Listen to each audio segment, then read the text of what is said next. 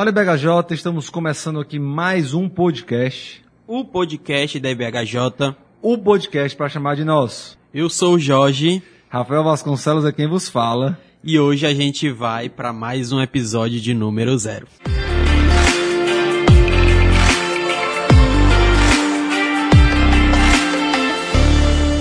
E é isso aí, meus irmãos, estamos começando o episódio de número 130, não percam as contas. 130 episódios, um número altamente expressivo. E pela graça de Deus, estamos aqui mais uma vez para é, falar com os irmãos sobre aquele quadro, né? Será que é isso mesmo? Um quadro onde nós trazemos aí alguns assuntos polêmicos, alguns versículos mal, mal compreendidos, músicas, frases, o que aconteceu durante a semana, e a gente tenta aqui explicar de uma forma simples e tranquila, né, Jorginho? Exatamente. Sem muito arrodeio, é, explicando, será que é isso mesmo que esse texto, essa música, ela quer dizer? E a ideia é bem essa mesmo, né? Será que é isso mesmo? Às vezes, às vezes assim, a gente vai trazer algumas ideias que talvez sejam um pouco é, é, discutidas, né? Não é nem aquilo que ah, é, é dessa forma e acabou-se. Não. São textos que muitas vezes têm uma outra ideia, têm uma outra visão, e a gente também tem esse espaço para poder trazer aqui à tona, né, Rafinha? E é isso aí. E antes de começar o nosso episódio, nós temos aqueles nossos velhos e bons recadinhos.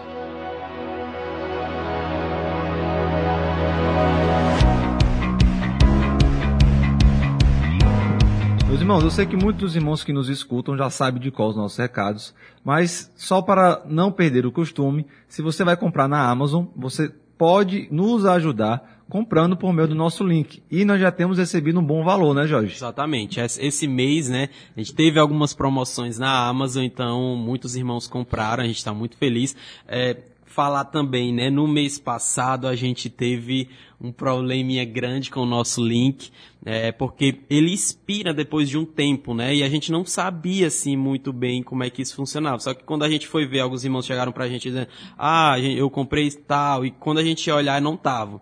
E aí a gente identificou que é por conta do, do link, e aí a gente refez o link, e graças a Deus, nesse mês a gente já teve um bom retorno. Muitos irmãos compraram aí na Amazon, e, enfim, a gente já tem um, um bom valor, né, Rafa? É isso aí. Então os irmãos continuem comprando, né? Nós temos alguns irmãos que fazem compras grandes até para empresa, né? E aí usam o nosso link e isso gera realmente um resultado muito bom.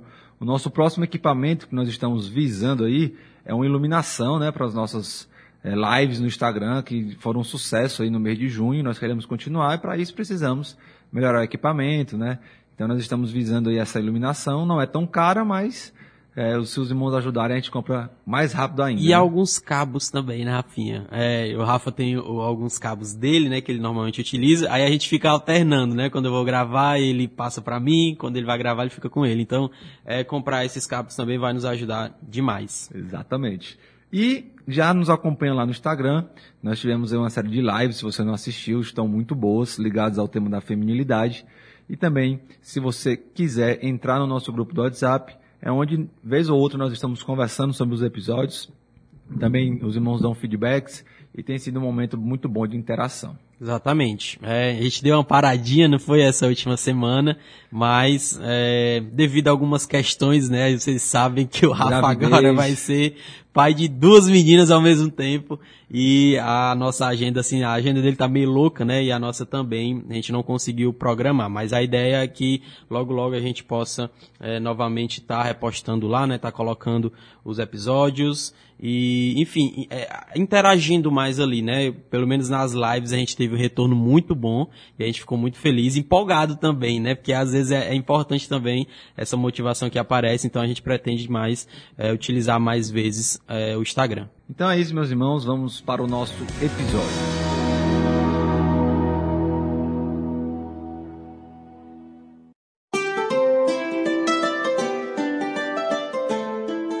Hoje nós vamos ter o nosso tradicional quadro, será que é isso mesmo? Eu trouxe aqui dois temas, o Jorge também trouxe dois temas para serem tratados. E os irmãos também podem sugerir, né, caso os irmãos escutem alguma música aí um tanto quanto polêmica, né?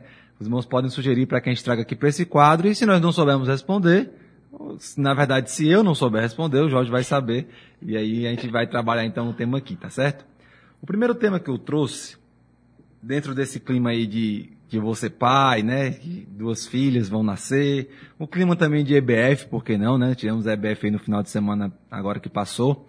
É sobre o amor de Deus e a morte de crianças. Algumas pessoas, isso a gente vê muito no Twitter, elas alegam que Deus, o Deus do Antigo Testamento não pode ser o mesmo Deus do Novo Testamento, porque ele é um Deus sanguinário, porque ele é um Deus que é, não, não trata com amor as suas criaturas. E uma das alegações é que é um Deus que mata crianças.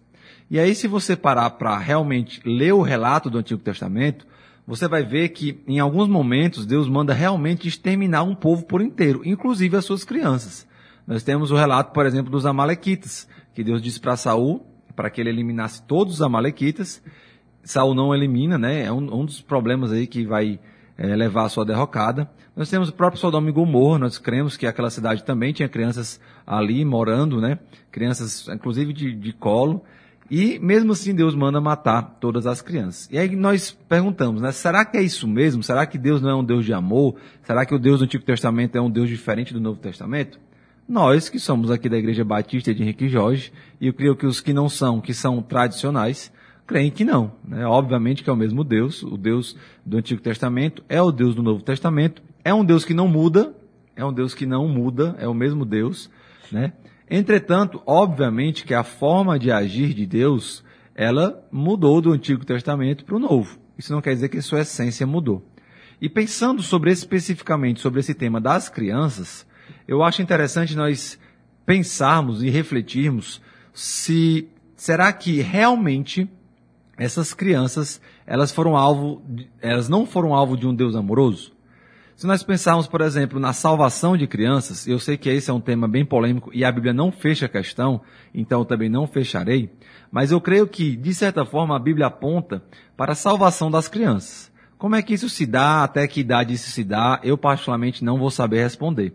Mas eu creio que crianças que ainda não tenham ainda o seu discernimento maturado, elas, uma vez vindo a óbito, elas são salvas. Nós podemos ver, por exemplo, o texto de Salmo 139, onde o salmista vai dizer que Deus, lá no íntimo, no, no, na, no ventre da sua mãe, Deus já o criou, né? Deus, Deus já trabalhava com ele ali no ventre da sua mãe. Nós temos o relato de Sansão também, que Deus já trabalhava ali no ventre da, da mãe de Sansão. Né? Então, nós cremos que Deus, desde o ventre, já vem trabalhando com as crianças. E aí nós temos o famoso texto de Davi, onde Davi peca e engravida Betseba e Natan vai profetizar, né, vai falar o que Deus o ordenou e disse que o filho dessa relação iria morrer. Davi ora, Davi jejua, Davi se veste de panos. Entretanto, nada disso é suficiente e o filho dele vem a falecer. E aí lá em 2 Samuel capítulo 12, versículo é, 22, ele vai dizer assim, Vivendo ainda criança, eu jejuei e chorei, porque dizia, quem sabe se Deus compadecerá de mim e viverá a criança. Porém, versículo 23, agora que está morta, por que jejuaria eu? Poderei eu fazê-la voltar? Eu irei a ela, porém ela não voltará para mim. Esse é um dos textos que, são, que é utilizado para sustentar a salvação dos infantes. Óbvio que você pode entender aqui, né, que Davi está falando que a, a ideia da morte, né? Eu vou morrer assim como ela, eu vou me encontrar com ela. Mas nós cremos que Davi já tinha pelo menos algum vislumbre de vida após a morte. Obviamente que ele não sabia como nós sabemos hoje com todo o Novo Testamento. Mas ele já cria, né, numa vida após a morte e ele, ele acreditava, acreditava, queria se encontrar com seu filho novamente na eternidade. Isso nos dá, nos leva a crer que aquele menino, ainda pequeno, né, recém-nascido, é, morto, ele foi salvo por Deus. E nós temos um texto talvez ainda um pouco mais explícito, que é o de Jeremias capítulo 31, do verso 15 ao verso 17, que vai dizer assim: Assim diz o Senhor: Uma voz se ouviu em Ramá, lamentação, choro amargo. Raquel chora seus filhos. Não quer ser consolada quanto a seus filhos porque já não existem. Então, uma mãe que vai chorando a morte dos seus filhos. E aí o verso 16 vai dizer: Assim diz o Senhor: Reprime a tua voz de choro e as lágrimas de teus olhos, porque há galardão para o teu trabalho, diz o Senhor, pois eles voltarão da terra do inimigo. E há esperança quanto ao teu futuro, diz o Senhor, porque teus filhos voltarão para os seus termos. Então, a ideia aqui é que os filhos, e aqui o texto não especifica bem né, a idade, mas nós cremos aqui pelo texto que são crianças, que foram mortas, os filhos voltariam a os seus termos, né? voltariam a estar debaixo da, das mãos da sua mãe. Obviamente que esse texto aqui também pode haver outras interpretações, mas se nós pegarmos o todo da Bíblia, né, o Deus da Bíblia, nós vamos ter assim uma segurança, não uma certeza, mas uma segurança que Deus ele pode salvar as crianças quando elas ainda estão dentro da, daquela fase né, de falta de discernimento. E aí vem algumas perguntas, né? Então quer dizer que as crianças elas nascem salvas, perdem a salvação e depois são salvas de novo? Né? Como é que isso se dá? Nós cremos que é de, de forma extraordinária, não é de uma forma ordinária. Né? É uma forma realmente que foge do padrão normal, que foge da regra. Então nós cremos que a salvação das crianças não é da forma como se dá. Nós cremos que a salvação é pela fé. E isto não vem de nós, é dom de Deus. Vamos ver já já um pouco melhor sobre esse texto. Mas o fato é que nós cremos que as crianças, que ainda não têm discernimento, pelo menos eu creio sim, é, elas de alguma forma são salvas por Deus.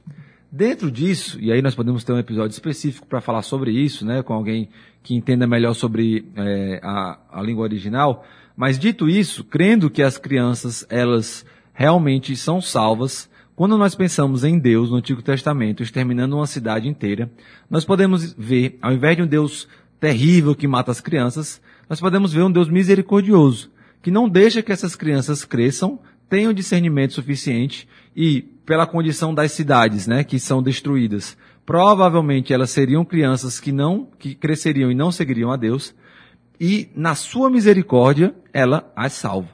Então, já dá uma outra perspectiva em relação a essa questão de Deus matando infantes, de Deus matando crianças. Não é um Deus sanguinário que quer ver a morte de crianças, mas é um Deus que salva essas crianças que provavelmente, se não fossem mortas ali naquele momento, cresceriam e seriam ímpias, e seriam infiéis e passariam a eternidade no inferno longe de Deus. Então, é uma forma diferente de ver né, essa questão específica da morte de crianças. Obviamente que nós temos aí outras questões em relação à morte, Deus mandando matar, né? Deus é, mandando matar é, pessoas que talvez não er, erraram tanto quanto outras. E aí nós podemos falar sobre essa questão do dom da vida, né? E de tirar a vida em outro episódio. Mas especificamente sobre Deus matando crianças, eu creio que essa seja a melhor forma de enxergar. Então, Jorginho, vai querer complementar alguma coisa? É, é, é, porque assim, eu acho que é importante, né? Inclusive eu estava olhando o texto de Isaías, vou usar bastante Isaías aqui hoje, que a gente estudou isso na sala dos homens, né? Que é o capítulo 7 de Isaías, onde ele vai falar assim a partir do versículo 13. Disse então Isaías: Ouçam agora, descendentes de Davi, não basta abusarem da paciência dos homens, também vão abusar da paciência é, de Deus. Por isso o Senhor mesmo dará a você um sinal, a virgem ficará grávida, dará à luz um filho e o chamará Emanuel, né? É um texto bem conhecido.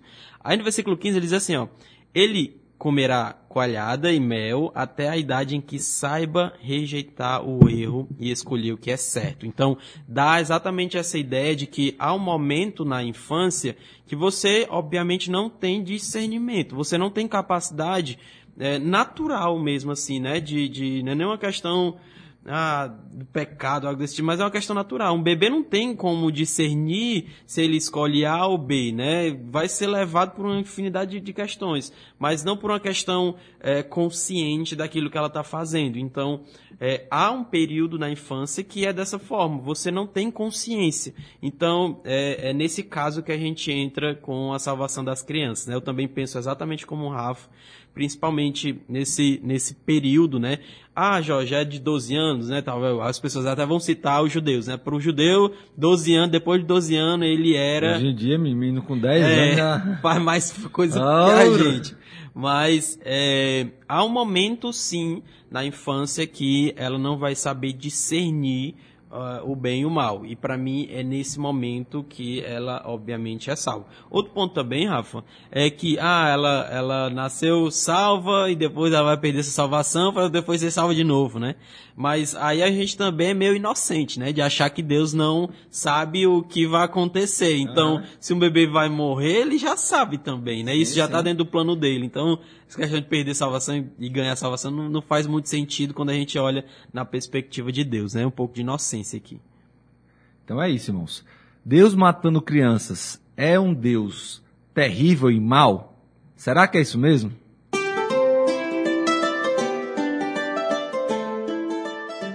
Bom, é, o meu texto aqui, né, como o Rafa falou, às vezes a gente não vai cravar, certo? Nesse caso aqui, para mim faz mais sentido e principalmente nos textos que a gente vai olhar no Antigo Testamento, porque assim, hoje a gente quando olha, é, quando a gente fala, né, muitas pessoas, ah, eu sou um servo de Deus, beleza, né? Eu entendo o que você está querendo dizer, realmente é, você é um escravo, né? Você é um salvo um servo de Deus. Quando a gente olha para essa ideia de servo, normalmente a gente vai traduzir como um escravo. Beleza, né? Ok. Mas vamos entender um pouquinho o que significa isso no Antigo Testamento. Aqui a gente vai usar um pouquinho da ideia é, dos cânticos do servo, certo? É, até então, as características ali do Messias é, era de alguém que viria, né? Enfim, alguém que foi profetizado é, e ele seria um descendente de Davi, ele também viria da semente de Abraão, ele seria o descendente lá de Gênesis 3,15. Mas quando a gente olha para Isaías, ele toma uma função muito legal, né? Muito legal assim, né? muito legal assim, que é a ideia do servo, né? Inclusive a gente entrou nessa discussão na nossa sala, né? Do, dos homens falando sobre isso. Se para eles, né? Para os judeus dessa época, eles sabiam que o Messias morreria. Essa foi uma discussão que a gente teve lá na sala, né? Mas ali em Isaías, a gente vê que Jesus toma essa figura do servo, que ele vem para uma determinada missão, né? Morrer pelos pecados do mundo. E aí, em Isaías, a gente tem essa ideia do servo. A ideia do servo aqui não é uma ideia simplesmente de um escravo, certo? Como normalmente a gente traduz. Inclusive tem um livro que eu li, né? Que eu achei muito legal, que é o livro do, do MacArthur né, que é exatamente Escravos, que é um livro muito legal que eu li, né? E ele vai falar sobre a, a perspectiva principalmente do Novo Testamento.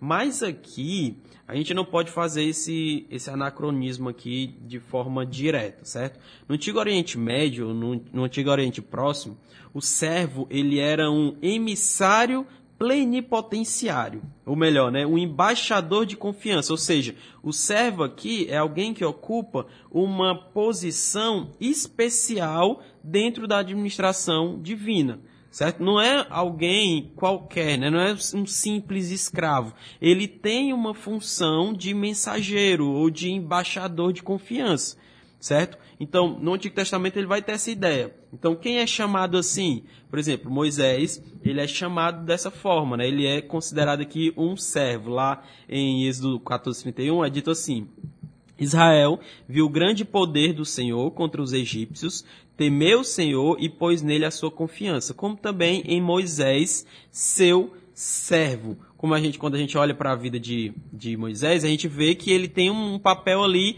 profético também, né? Ele vai até ser chamado assim também.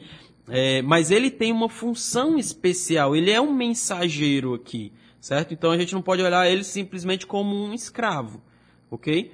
A gente vê também Davi. Davi também é chamado de servo, lá em 2 Samuel 3,18 é dito assim: Agora é o momento de agir, porque o Senhor prometeu a Davi, por meio de Davi, meu servo, livrarei Israel do poder dos filisteus e de todos os seus inimigos. Ou seja, aqui ele tem uma função, certo?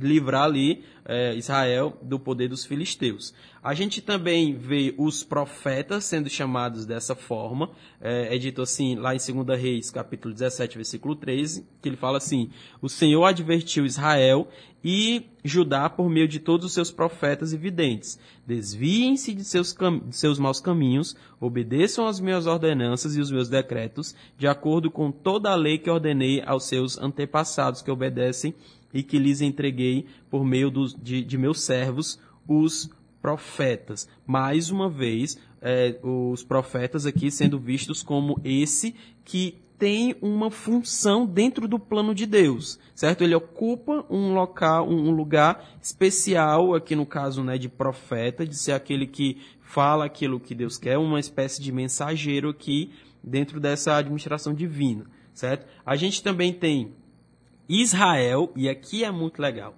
Israel é chamado de, de servo também, né? E é muito legal quando a gente vê essa ideia meio que corporativa, né? De, de uma servidão aqui no caso de Israel. A gente vê isso é, no capítulo 45 de Isaías, no versículo 4, que é falado assim, por amor de meu servo Jacó, meu servo Jacó, de meu escolhido Israel, eu convoco pelo nome e concedo a você o título de honra, embora você não me reconheça. E também no capítulo 49, né? Capítulo 49, versículo 3, aqui é um texto que eu acho assim, mais claro, né?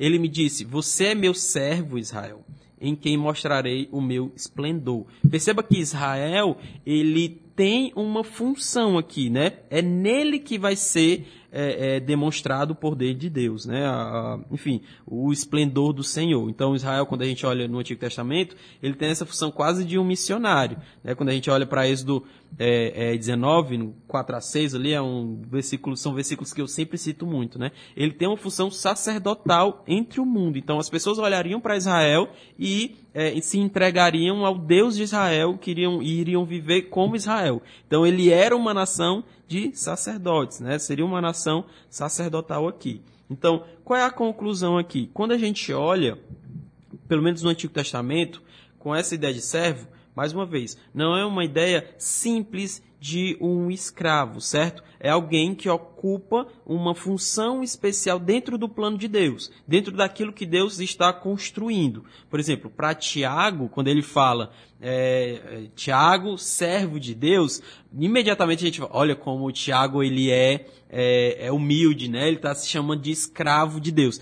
Ok, né? Acho que até que envolve isso. Mas ali ele está exercendo uma função profética, uma função de estar tá falando aquilo que Deus é, colocou no seu coração, né? aquilo que Deus é, é, quer que ele fale. E aí ele fala de acordo com os, com os profetas no Antigo Testamento.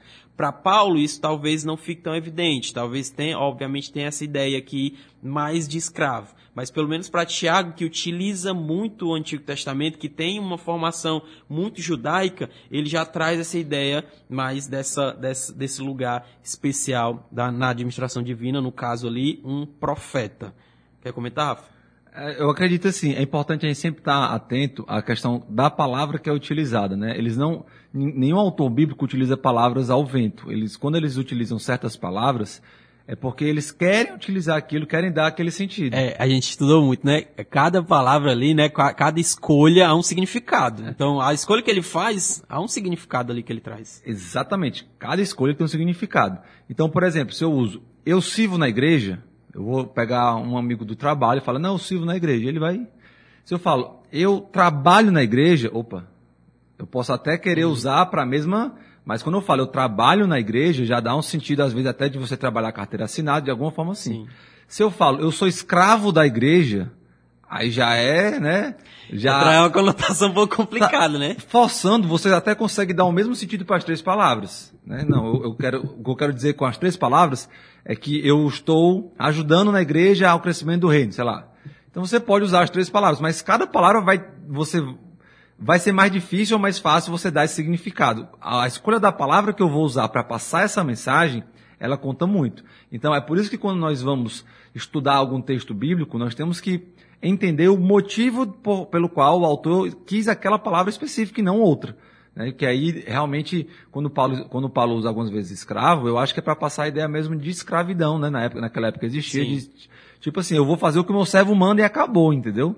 Em outras partes, pode até ser que a questão do servo tenha realmente essa questão de servir, de, de obedecer ao Senhor, mas também é interessante nós observarmos o motivo pelo qual ele, ele escolheu essa palavra servo, que obviamente pode ter também esse significado que o Jorge trouxe. Exatamente. E aí, por exemplo, quando a gente olha para Paulo, a gente tem um contexto romano, né? Onde Exatamente, se tem muito mais é. escravos do que outra coisa. Ah. E ele faz sentido dentro pra do que ele, ele fala. Exatamente. Mas no caso para Tiago, a gente vê já uma ideia de que é, é muito mais uma ideia de autoridade. É, é, meio que o contrário aqui do que normalmente a gente fala, né? Para Tiago, ele tá dizendo assim, ó, eu fui colocado aqui e eu tô falando isso aqui, é, é é como se fosse boca de Deus. Uhum. Então preste atenção nisso que eu estou falando. E aí ele vai falar, obviamente que o contexto dele é um contexto de é, pessoas que estão dispersas, pessoas que estão, é, enfim, judeus ali no primeiro século que estão sofrendo bastante por conta de muitas, muitas circunstâncias. E aí ele faz esse, esse, esse ponto, né? Coloca essa questão da ideia de servo aqui. Mas, enfim, é basicamente isso, tá bom? É, servo significa escravo? Será que é isso mesmo?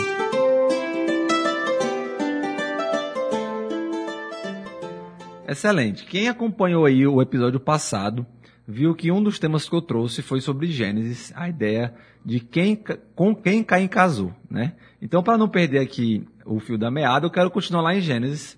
E aí eu queria agora ir para o dilúvio, para um aspecto específico do dilúvio. Nós, pelo menos eu acredito que a maioria dos irmãos aqui da igreja creia, que o dilúvio realmente aconteceu, que o dilúvio realmente foi um ato divino, né? Obviamente que existem explicações científicas para poder explicar o dilúvio. Existem relatos de outros povos não cristãos que contam a história de um momento onde a, a terra foi invadida pela água, né? E, enfim, mas a questão não é exatamente sobre essas polêmicas do dilúvio. Mas a minha pergunta é: algumas pessoas vão querer diminuir a ideia do dilúvio. Algumas pessoas vão querer dizer que o dilúvio não é real. Ou que pelo menos não foi um dilúvio global, mas foi um dilúvio que aconteceu apenas naquela região ali onde Noé vivia. E isso, querendo ou não, depõe muito contra a palavra de Deus. Né? Nós temos que ter muito cuidado, porque às vezes nós escutamos muitas pessoas aí no YouTube da vida, muitos mestres, né, muitos doutores em algumas áreas, em paleontologia, em, em biologia, enfim. E essas pessoas elas querem distorcer o relato bíblico em prol de uma ideologia ou em prol de, de tentar acomodar melhor na sua, no seu objeto de estudo. Quando nós olhamos para o texto bíblico, né, lá em Gênesis capítulo 7, lá no versículo 20, nós vamos ver que a Bíblia diz assim, que as águas prevaleceram acima, 15 côvados acima dos montes, e os montes foram cobertos. A ideia então é que houve tanta água, né, e essa água não veio só da chuva, ah, o relato bíblico fala que é, a água saiu de, debaixo da, das cavidades né, da Terra e já existem estudos que mostram que no interior da Terra existe é, uma quantidade imensa, uma quantidade né, imensa de água. Então essa água não foi apenas, não, não veio apenas né, é, da, das chuvas. Existe inclusive um estudo que falam que existem existe centenas de quilômetros de água, né, de, de uma faixa de água abaixo da superfície, centenas de quilômetros. Alguns vão dizer, Rafa, que é, eu, inclusive quando eu fui falar, fui estudar sobre isso, há muito tempo, até no grupo de estudos que a gente tinha, é, a, tinha acabado de sair uma pesquisa que falava que é, saiu até G1, se eu não me engano, então assim, é, é, jornais assim mais, mais conhecidos, né? Que de, dentro né, dessa camada é, interior é três vezes o que tem fora. Então, é muita água. E é uma água que ela ajuda a não superaquecer a Terra, porque o núcleo da Terra Isso. é muito quente, então essa camada de água, ela, ela ajuda a não superaquecer, senão nós não conseguiríamos viver. O podcast da IBHJ também é geografia, é, viu? É geografia, é biologia, é matemática. Mas a ideia, então, é que o texto bíblico ele vai dizer que a água, ela chegou a ficar acima dos montes. A gente não precisa ser muito estudado para imaginar que se uma água chega acima dos montes, é porque não tem mais para onde ela escorrer, né? Não tem mais para onde ela ir. Porque se tivesse, ela, né, não poderia. É. A ideia então é que houve realmente água no mundo inteiro, de forma que essa água não conseguiu mais escoar e ficou ali, né, parada em cima dos montes. Indo mais para um aspecto teológico da coisa, quando nós vamos lá para Mateus 24, né, e é um texto bastante conhecido aí de escatologia, é, Jesus ele vai estar falando, conversando com os discípulos, e aí ele vai dizer que o céu e a terra passarão, mas as minhas palavras não vão de passar. Versículo 36, daquele dia e hora ninguém sabe, nem os anjos do céu, mas unicamente meu Pai. E aí no verso 37 ele vai dizer, e como foi nos dias de Noé, assim também será a vinda do Filho do Homem. Porquanto, assim como nos dias anteriores ao dilúvio, comiam, bebiam, casavam e davam-se em casamento, até o dia que Noé entrou na arca, e não perceberam, até que veio o dilúvio e os levou a todos. Assim será também a vinda do Filho do Homem. Então, se nós cremos em algo local, a comparação aqui ela não cabe, né? Porque nós sabemos que o juízo divino não vai ser local. Né? Não vai ficar lá na região ali de Israel, ali do, do Crescente Festo, né? Ali da Palestina, e aqui o Brasil vai estar tá rolando lá o juízo final e a gente vai estar tá jogando bola aqui, né? Jogando batistão. Não. Nós cremos que vai ser um juízo completo, né? um juízo para o mundo todo. Então, se nós formos para um aspecto teológico, quando Jesus compara essa, esse juízo com o dilúvio, nós entendemos que realmente essa comparação é de algo global com algo global, de algo completo com algo completo. E o último argumento está lá em 2 Pedro capítulo 3, que também está falando dos últimos dias. E aí, no, capítulo, no versículo 5, Pedro vai dizer que eles voluntariamente ignoram isto, que a palavra de Deus já desde a antiguidade existiram céus e a terra, que foi tirada da água e do meio da água subsiste, pelas quais pereceu o mundo de então, coberto com as águas do dilúvio. Então, ele dá a entender que o mundo inteiro foi coberto pelas águas do dilúvio, né? e não apenas um, um, algo local, não foi apenas algo local. Né? Então, quando nós vamos para os argumentos bíblicos, é, tanto o argumento direto, né, como de Gênesis capítulo 7, quanto os argumentos teológicos, nós percebemos que, de fato, não há motivo para crermos que não foi um dilúvio global. E, quando nós vamos também para os argumentos científicos, nós vemos, por exemplo, a questão da água, né, debaixo da terra, centenas de quilômetros de água. E também existem várias reportagens que é, noticiam o, a, o encontro de fósseis em montanhas, né, fósseis de peixes em montanhas. Então, por exemplo, existe uma reportagem lá na Isto É, se você procurar aí, né, que não é uma revista cristã, que foram encontrados fósseis de répteis marinhos gigantes né, encontrados no topo das montanhas dos Alpes suíços. Aqui nós temos também ali no Araripe, né, um, um sítio arqueológico onde foram encontrados fósseis de peixe também.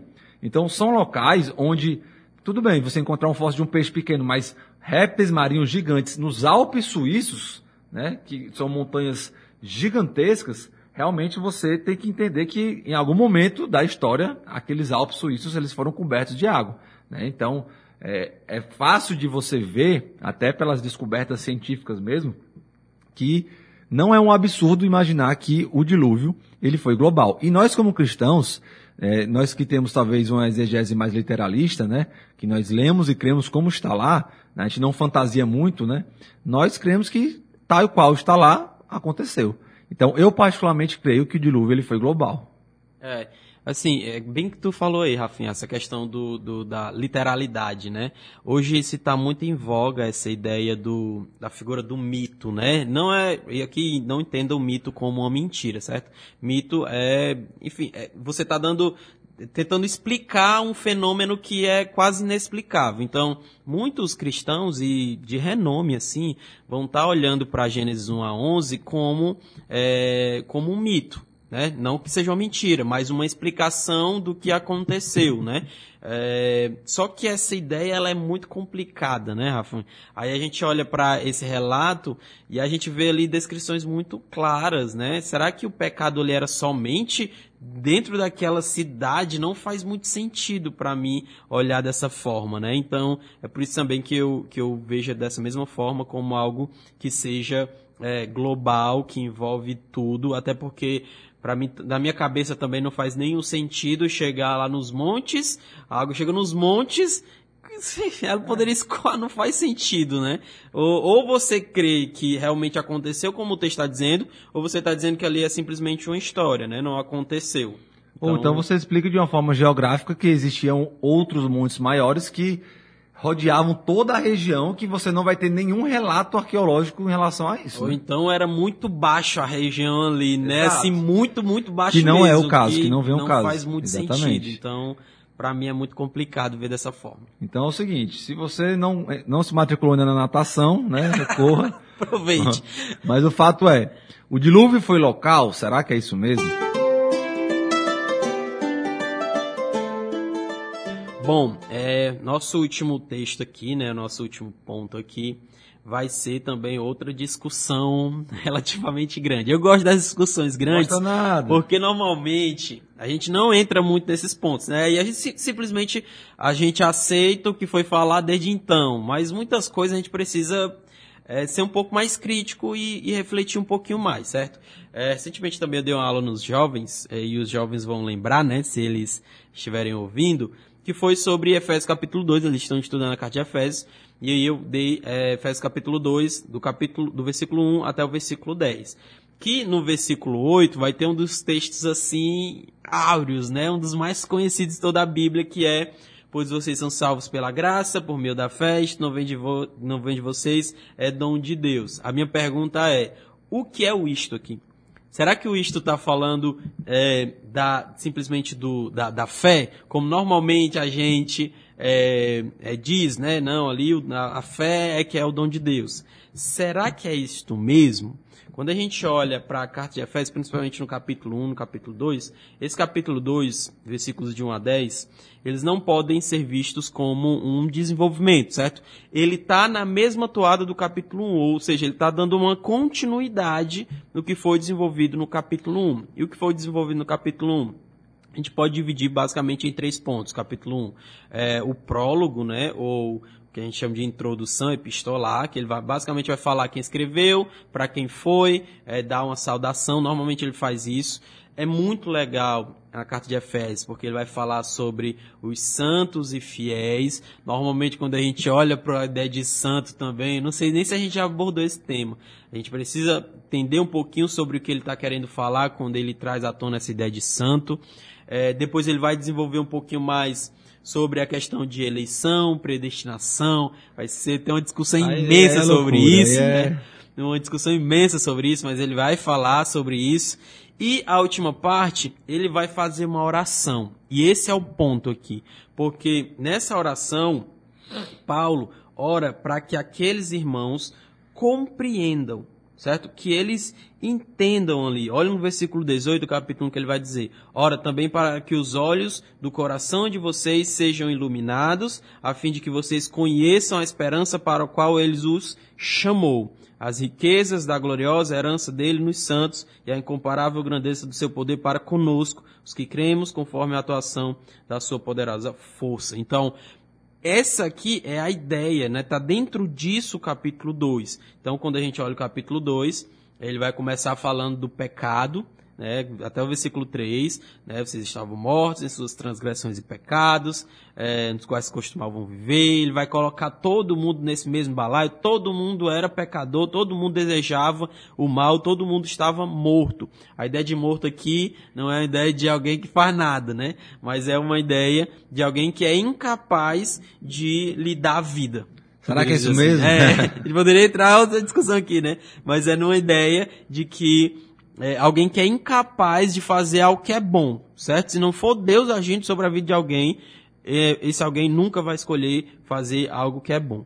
Só que a partir do, do versículo 4 até o versículo 7, Paulo vai estar falando sobre o que Deus fez. Então, todavia, Deus que é rico em misericórdia, pelo grande amor que nos amou, deu-nos vida com Cristo quando ainda estávamos mortos em transgressões, pela graça, e ele continua aqui. Então, Deus, ele nos dá vida, é Deus que nos ressuscita, é Deus que nos faz assentar é, é, nas regiões celestiais em Cristo. Então, ele, perceba que ele está fazendo um contraponto, claro aqui, entre vocês estavam mortos, Logo, vocês não poderiam é, se dar vida, né?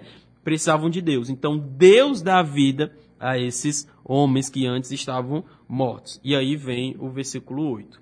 Pois vocês são salvos pela graça por meio da fé, e isto não vem de vocês, é dom de Deus, não por obras, para que ninguém se glorie. Aí vem a pergunta: o que é que ele está falando aqui sobre o isto? O que é que vem de Deus? Aí você imediatamente vai falar: não, é a fé, o elemento que ele falou anteriormente. Só que até então ele não tinha falado sobre fé.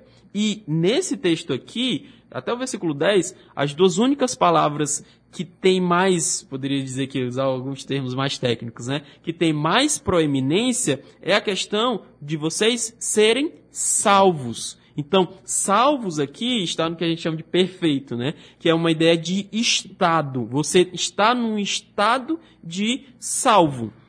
A minha pergunta é, por que que ele está falando especificamente da questão da fé? Para mim não faz muito sentido dele ter desenvolvido tudo até aqui e colocar o peso inteiro de que somente a fé não vem de vocês. Para mim a ideia é a salvação não vem de vocês. Vocês não poderiam ser salvos por si mesmos. Vocês precisavam de Deus, como ele fala no, versículo 4, né? Aliás, né, no versículo 4 em diante. Então, engloba tudo. Ah, Jorge, engloba obras, ou engloba a questão da fé. Eu acho que engloba, que a gente pode também fazer essa afirmação que isso vem de Deus. Mas, eu acho que ele está falando de algo que é mais amplo. É algo que é, é, envolve toda a questão da salvação e não simplesmente da questão da fé aqui. Versículo 10 ele diz assim: Porque somos criação de Deus, realizados em Cristo Jesus, para fazermos boas obras, os quais Deus preparou antes para que nós as praticássemos. O ponto aqui é que Deus, ele nos salva e Deus, ele nos prepara, né? Essa ideia de, de preparar aqui de antemão, que eu acho muito legal, é, de antemão para que a gente andássemos nelas. Ou, ou seja, o ponto aqui de Paulo é dizer, cara, vocês são salvos. Logo, se vocês são salvos, vocês devem fazer boas obras. Se você não faz boas obras, não faz sentido dizer que você está nesse estado de salvação. Uhum. Certo? Não faz sentido aqui. E algum irmão pode achar assim, mas que bobeira, né? É fé, eu posso dizer que a fé é a mesma coisa. Na verdade, é, mas não é, porque quanto mais nós entendemos que a fé, é, a, sal, a, salvação, a graça é tudo por meio de Deus, menos, menos nós teremos a tendência de achar que nós merecemos alguma coisa. Então, essa visão mais ampla, pelo menos para mim, ela passa uma ideia de que, olha, tudo isso aqui que foi falado antes, né, do 1 até o 7, você observa isso e perceba, nada disso vem de você, né? Eu, para mim é um pouco diferente você falar apenas fé e depois você pegar tudo que vem antes. Eu acho que é mais forte, é, traz uma mensagem mais profunda no sentido de dizer, olha, nada vem de vocês. Para mim isso é o ponto do texto. Lembra que eu falei lá do capítulo 1, qual é a oração de Paulo para que o, o coração dele seja iluminado, para que ele perceba o tamanho do que Deus fez. Então, olhem para a vida de vocês, versículos 1 a 3, olhem quem vocês eram, olhem os pecados que vocês praticavam, e aí olhem o que Deus fez. Tudo isso está englobado aqui dentro da oração de Paulo. Ele quer que você olhe para isso, para a grandeza do que Deus fez, da grandeza que Deus lhe salvou, de onde Deus lhe tirou, para que você agora você viva uma vida engajada naquilo que você vai ser lá na eternidade. É aquilo que a gente gosta sempre de citar, né, pastor Tiago aqui. É aquilo que é, é como se você estivesse empurrando, é, Paulo que ele estivesse empurrando a igreja para mais perto daquilo que ele vai ser lá no final. Então, você entender, ele quer que você traga à tona tudo que Deus fez, não simplesmente o ato de crer. Não simplesmente o ato de confiar em Deus, mas de onde Deus lhe tirou, quem você era antes dele e como Deus é, lhe colocou num lugar de destaque. Né? Ele vai falar sobre o assentar, é muito legal, né? porque ele fala como se fosse uma ação presente. Ele vai dizer, ah, e, e fez, ele fez assentar nas regiões celestiais. Você está sentado nas regiões celestiais? Como é que você entende isso aqui? E a gente discutiu muito na sala falando sobre a questão de em Cristo você é como se estivesse assentado nessas regiões celestiais. Você foi ressuscitado? Você não foi. O texto diz aqui que ele ressuscitou também. Então, em Cristo você fez isso. Ah, ele deu vida. Ele está fazendo uma clara é, alusão aqui ao que ele fez a Jesus e ele nos liga com ele, é aquilo que a gente chama de união com Cristo. E eu acho isso espetacular. Sensacional, né? Assim, quando a gente entende o texto assim, eu acho que ele fica mais claro e ele é mais. É, ele, ele vem de encontro com mais força, né? Eu sei que às vezes estudar o texto é cansativo, né? Às vezes você lê, não, já entendi o que ele quer, mas quando você entende mais do que simplesmente aquilo que está claro, eu acho que fica até mais fácil de você agir por meio dele, né? De você cumpri-lo de uma forma mais é, concreta e também com menos percalço no meio do caminho, né? Então, é isso. Então, isto não vem de vocês, é dom de Deus. Será que a fé aqui é que Paulo está falando? Será que é isso mesmo?